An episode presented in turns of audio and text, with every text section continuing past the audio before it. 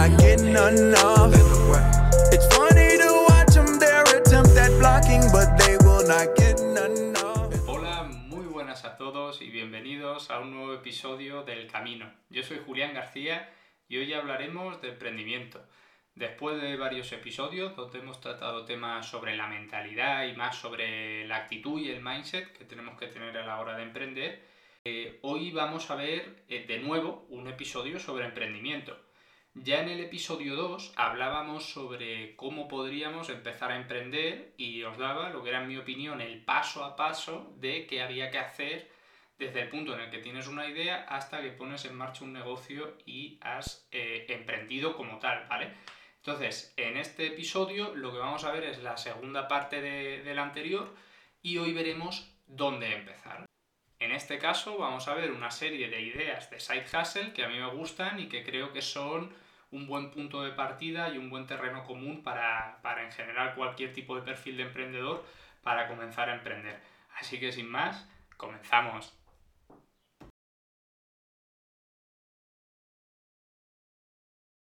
La primera idea yo creo que no podía ser otra y si había una que os podíais esperar y que no iba a ser sorpresa es esta, que es el e-commerce. Como sabéis, es el sector donde yo he empezado, es con el que quiero empezar porque es del que más puedo hablar y del que mejor puedo hablar al dedicarme a ello. Y bueno, ya sabéis que es lo que hacemos en INRO, ¿vale? Entonces, lo primero, ¿qué es el e-commerce? Eh, pues la definición general, seguro que la gran mayoría de vosotros ya lo sabe, es la venta a través de un canal online. Hay miles de ejemplos, desde los más grandes como Amazon, eBay o AliExpress, se me ocurren, como a otros más nuevos y que han venido pisando fuerte estos últimos años, como puede ser Hum o Vinted. Y es eso mismo eh, lo que me gustaría recalcar, ¿no? Que, hay plataformas o e-commerce nuevos, como puedan ser Hum o Vinted, que, que mencionaba antes, que hace tres años eran desconocidos y ahora están facturando millones de euros a nivel nacional. Entonces, es una idea de side hustle muy válida y que hay ejemplos actuales, que no hace falta irse a Amazon, que es eh, una anomalía, eh, de que puede ser una idea muy buena y muy escalable, ¿vale? Entonces, vamos ahora con lo más desconocido quizá por la gente. Dentro de que el e-commerce en general es vender a través de una plataforma online, hay distintas formas de hacerlo. Y eso es lo que vamos a tratar en este punto, en esta idea, ¿vale? Eh, vamos a tratar las más importantes, estoy seguro de que hay otras. Además, esto es un sector que tiene un cambio constante, como cualquier eh, otro sector que dependa de la tecnología. Entonces, eh, en el punto en el que escuches este vídeo puede ser que haya más, ¿vale? Pero nosotros vamos a ver a fecha de 2021 las tres que yo creo son las, las más conocidas o las prácticas más extendidas dentro del e-commerce. El primero es el dropshipping, ¿vale? Dentro de las tres que veremos, el dropshipping es el más conocido y la idea general es la de situarte como un intermediario, ¿vale?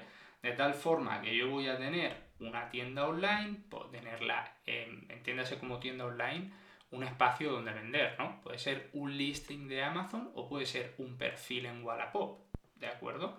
Yo tengo una tienda online, eh, me llega un pedido, entonces yo lo que hago es simplemente soy el intermediario, soy el que tiene el anuncio, me llega un pedido de mi producto y yo lo comunico al fabricante. El fabricante no solo se encarga de construir el producto que voy a vender a mi cliente, sino también de enviárselo. De tal manera que yo únicamente estoy como intermediario en la comunicación.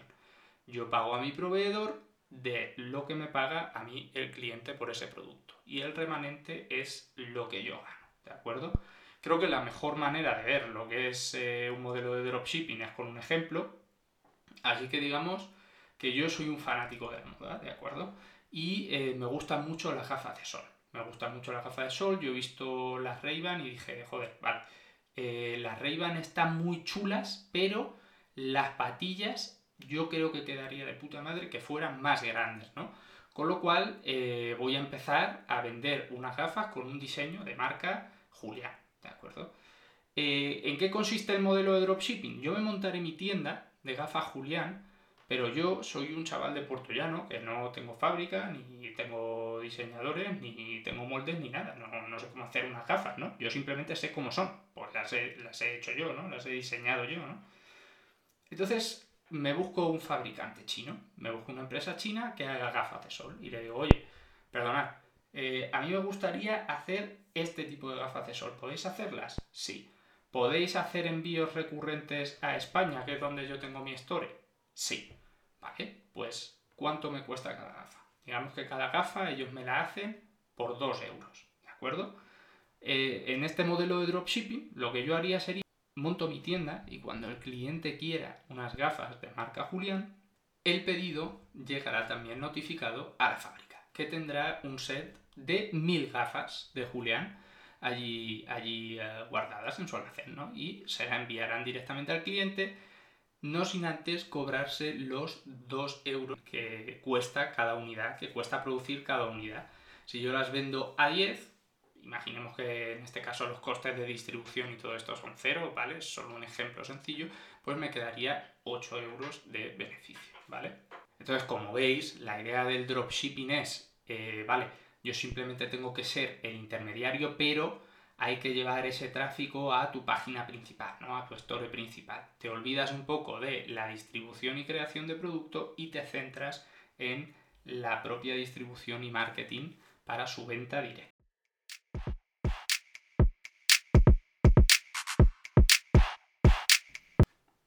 Bien, vamos ya con la segunda forma de e-commerce más extendida, que es el arbitrage, ¿vale?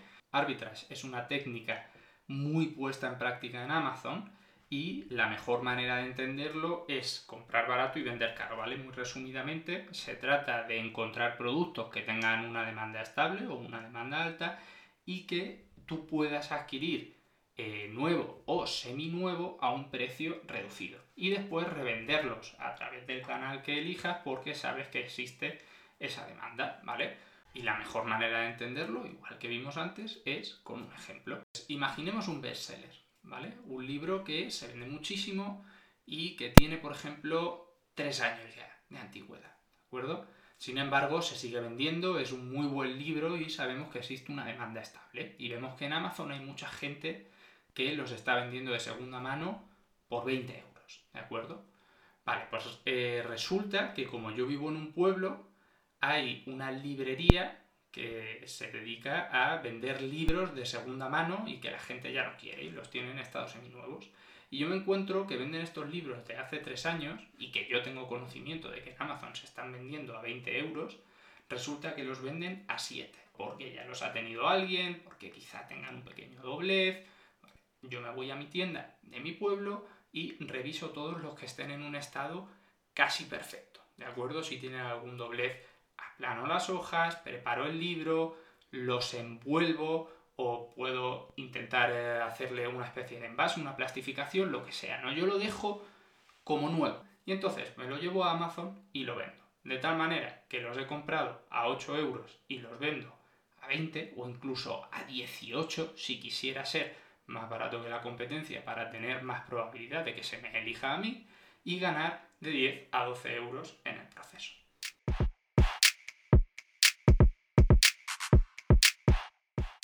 Y por último tenemos el Private Label. Este es del que mejor puedo hablar y es el modelo que nosotros practicamos en Inropale con el que comenzamos. La idea del Private Label, como siempre, es sencilla vamos a encontrar un producto con demanda, exactamente igual que hacíamos en el modelo anterior, en el arbitrage, pero esta vez no vamos a buscarlo de segunda mano, sino que vamos a intentar mejorarlos. Eh, estudiaremos la competencia, veremos qué fallan sus modelos, veremos de qué se queja la gente. Insisto, sabemos que es un producto que se vende bien, sin embargo, también sabemos que es un producto que no es perfecto y es mejorable, ¿de acuerdo? Entonces, una vez tenemos nuestro producto con demanda estable, y mejorable, nos vamos a un fabricante que pueda hacérnoslo igual que con las gafas, como nosotros queremos, y eh, lo fabricaremos con la mejora, para después venderlo con nuestro diseño bajo nuestra propia marca, que eso es justo eh, lo que significa el private label, ¿no? Es, eh, es el modelo de marca privada, de tu marca personal. Entonces, como hemos visto con todos los anteriores, vamos a verlo con un ejemplo. En este caso os voy a dar el ejemplo de los productos que nosotros estamos vendiendo ahora mismo, que son copas menstruales y linternas de luz ultravioleta. Bien, no voy a entrar en por qué son rentables, eso quizá podamos verlo en otro podcast, si os interesa eh, un podcast más en concreto sobre private label y, cómo se hace cada parte del proceso y demás, eh, podéis decírnoslo, o bueno, decírmelo en este caso por Instagram, o decírnoslo en, en InRock. Bueno, ya que estoy aprovecho, en InRock hacemos consultoría de, de Amazon FBA y en concreto hacemos consultoría sobre private label, ¿no? Enseñamos a la gente o asistimos a gente que ya tenga un negocio a precisamente eh, llevarlo o escalarlo hasta el siguiente nivel. ¿no? En este caso, los clientes que hemos tenido hasta el momento de consultoría han sido más de puesta en marcha de proyecto, ¿no? De oye, desde cero, búscame un producto, explícame por qué es rentable, eh, hazme todo el proceso y dame una story totalmente funcional en Amazon, ¿vale?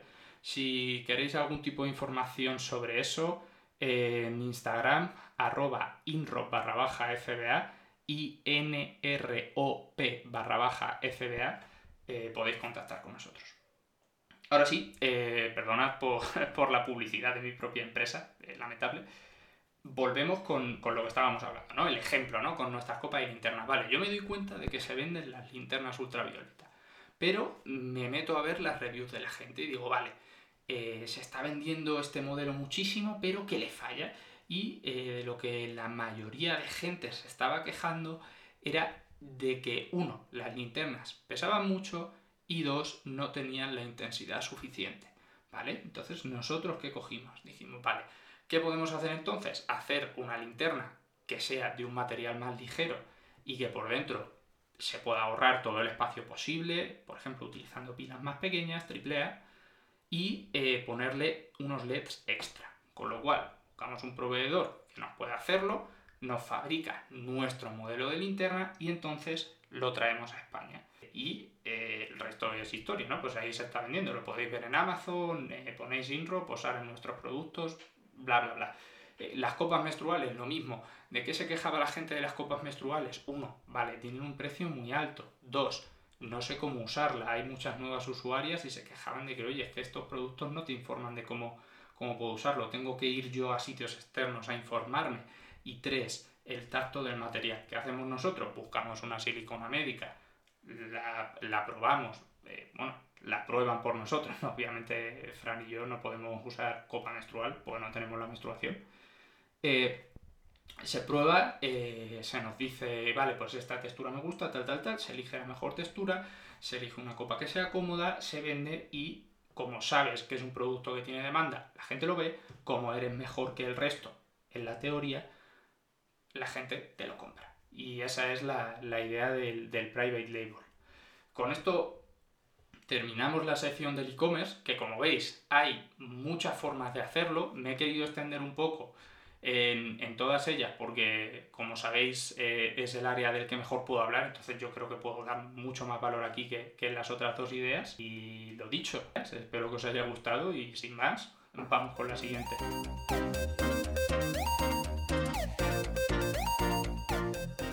Bien, pues vamos ya con esta segunda idea de Side Hustle que yo creo escalable y, que, y en el que yo me metería o en este caso uno de los que yo he probado levemente, ¿vale? Que sin más, ¿cuál es? Es freelancing. Eh, ¿Qué es el freelancing? Pues básicamente dar servicios puntuales a cambio de dinero.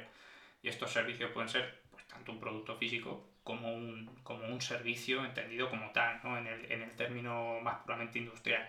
Entonces, hoy en día, esto ya lo hemos hablado muchas veces, para nosotros como emprendedores, el hacer uso de, de estos freelancers, hoy hablaremos eh, del otro lado, ¿no? De ser el propio freelancer. Eh, como sabéis, hay muchas webs que te permiten hacer esto. Upwork o Fiverr son las más famosas.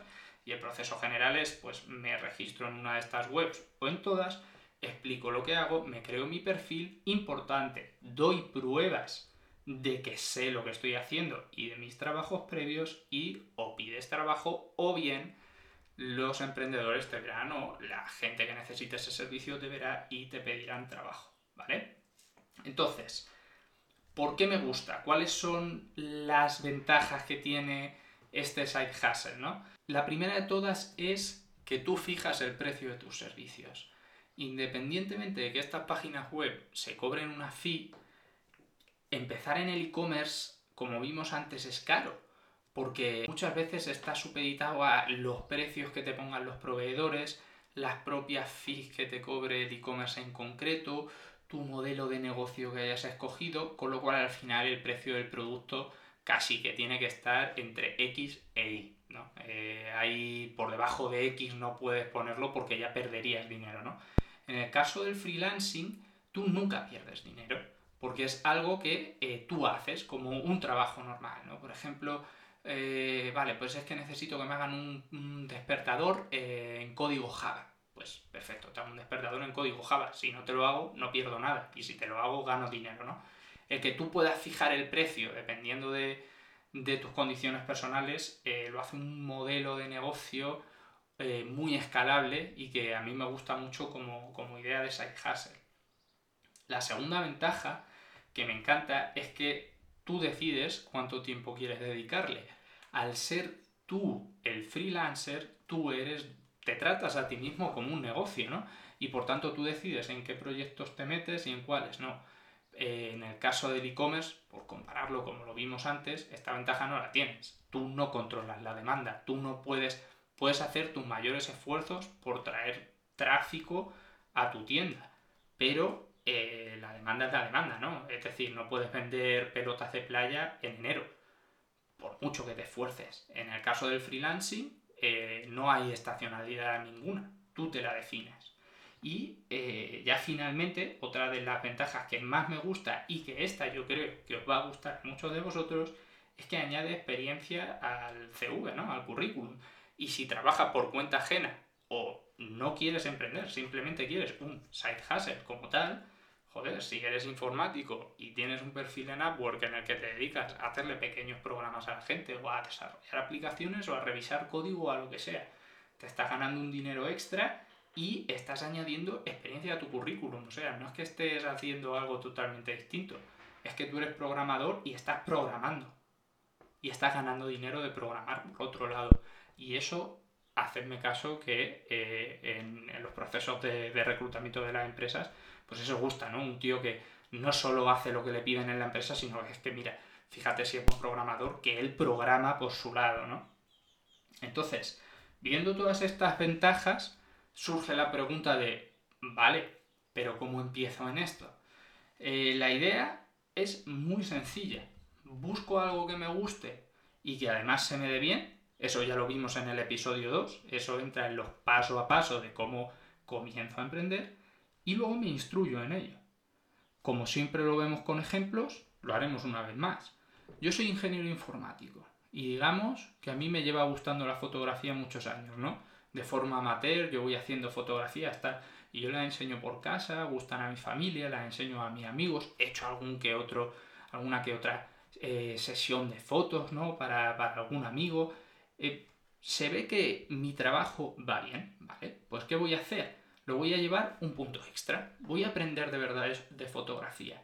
Voy a ver qué ángulos estoy cogiendo. Eh, yo no entiendo de fotografía, estoy diciendo ejemplos de, de mi cabeza, ¿no? Eh, voy a ver qué ángulos tengo, voy a ver qué tipo de objetivos puedo comprar, voy a ver eh, eh, cómo, puedo trabajar un poquito más mi edición. Y mientras estoy siguiendo ese proceso, yo me inscribo en las páginas que vimos antes y yo voy haciendo trabajitos. Con cada trabajito que se va a ajustar a, tu precio y a tu experiencia, vas a adquirir a su vez más experiencia y cada vez vas a hacerte mejor, más profesional y vas a poder contar con trabajos mucho mejores. De tal manera que vas a hacer un efecto bola de nieve, ya no solo a nivel de conocimiento, sino a nivel de dinero también, ¿no? Y no solo te vas a convertir en un mejor fotógrafo, ya lo digo, como hobby, no solo va a ser un hobby, va a ser un hobby que hagas muy bien, también que te pagan, y además te vas a divertir y vas a ganar dinero. Entonces es una opción súper viable y que además puedes tener como algo más secundario si es que quieres seguir trabajando por cuenta ajena o si no, siempre tendrás la posibilidad de dejar tu trabajo por cuenta ajena y escalar con ese servicio de freelancing que tú estés dando.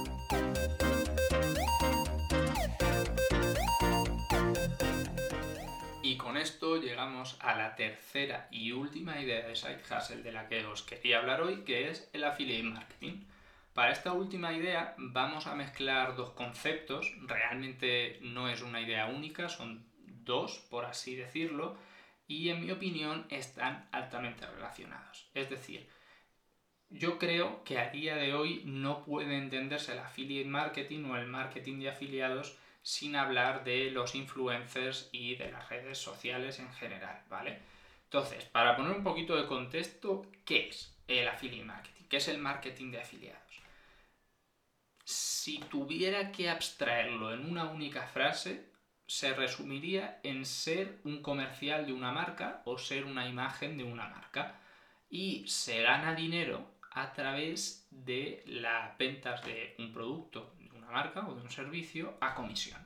Entonces, ¿por qué yo creo que está tan relacionado con las redes sociales? Porque en la gran mayoría de casos, o lo que yo observo, ya os digo, en los últimos 3, 4 años, que es cuando he estado más atento a esto, es que la mayoría de estos affiliate marketers eh, reciben este tipo de ofertas o tienen éxito vendiendo este o, con este modelo de negocio gracias a que se han construido una credibilidad, entre comillas, o, un estatus online, o bien porque tienen muchísimo público al que llegar eh, a, pues, los influencers, ¿no? a los que siguen millones de personas.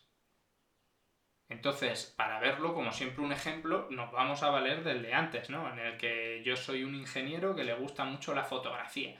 Bueno, pues en todo este proceso que yo tengo de aprender de fotografía, de leer, de que voy haciendo mis pinitos, mis trabajos y pues voy documentándolo todo, ¿vale? Yo voy teniendo mi perfil de fotografías Julián, ¿no? Y voy poniéndolas ahí en Instagram.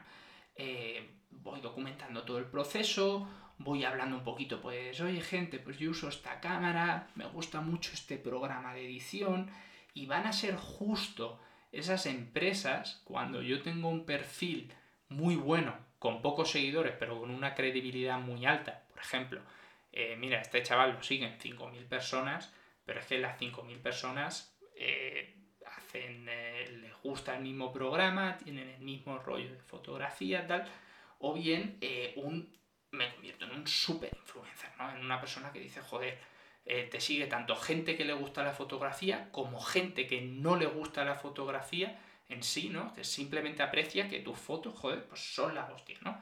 Es en este punto cuando yo creo que tú puedes entrar al affiliate marketing y se te van a presentar muchas más oportunidades de hacer este marketing de afiliados, precisamente por esta credibilidad que tú has construido online. Pues entonces, en este punto, yo me convierto como influencer, ¿no? Vamos a entender influencer como un, perfil que pueda ayudar a esa empresa a vender, ¿no? Eh, yo me convierto en influencer, me convierto en representante o aliado de esta marca y pues a través del típico código de descuento, pues eh, tú puedes realizar compras y yo me llevo una comisión porque tú has entrado con mi código. En definitiva, eso sería el, el marketing de afiliados. Entonces, Vamos ahora con las ventajas o por qué me gusta a mí este side hustle y por qué creo que si tuviese que comenzar lo haría de esta manera.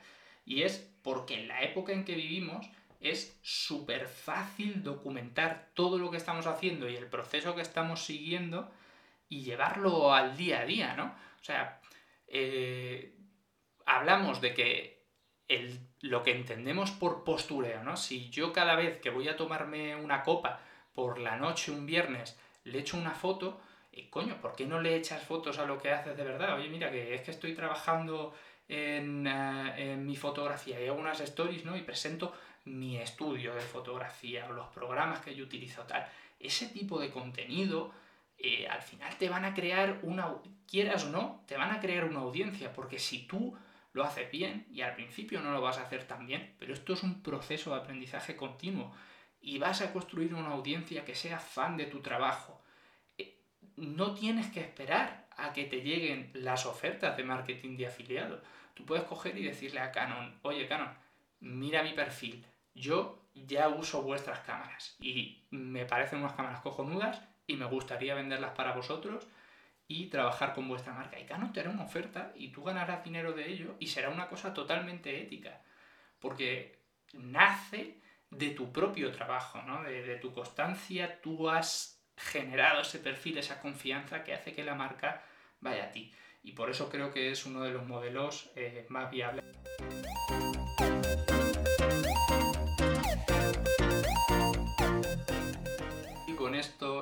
Al fin del episodio de hoy.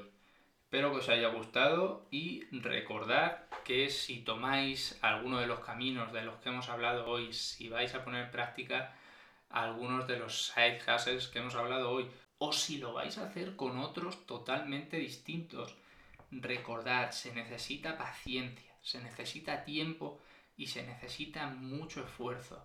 No os desesperéis si no sale al principio y no os rindáis si en el primer año o dos años no notáis diferencia. Hacedme caso, jugad a largo plazo y veréis cómo aparecen los resultados. Si hay trabajo, hay resultados y esto es así. Y si no los tienes, no estás trabajando lo suficiente. Yo creo en eso y creo que si, si jugáis a largo plazo, insisto, cojáis la vía que elijáis, vais a tener éxito con ella. Como siempre, antes de terminar, eh, vamos a entrar en la sección de agradecimientos, eh, que en este caso va para dos personas en concreto, son Tim Ferris y Balaji Srinivasan. Eh, perdón por la pronunciación si me escucha alguien hindú, porque está claro que no es mi fuerte. Y el agradecimiento va por, por, el mejor episodio de podcast que yo creo que he escuchado en mi vida. voy a dejar el link a ese episodio en, en la descripción.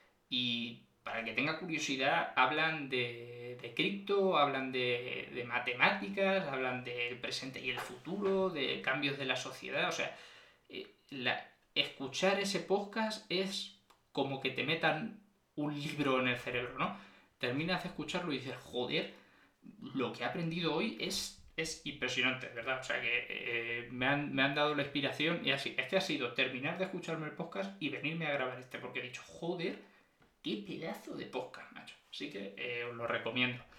Eh, ¿Qué más? ¿Qué más? Ah, sí, antes de finalizar, lo de siempre, recordar que el podcast está disponible en todas las plataformas y que todos los enlaces a estas plataformas los tenéis en mi bio de Instagram, arroba mrjuligarcía. Sin más, espero que os haya gustado el episodio y nos vemos en el siguiente. Un abrazo y sed felices.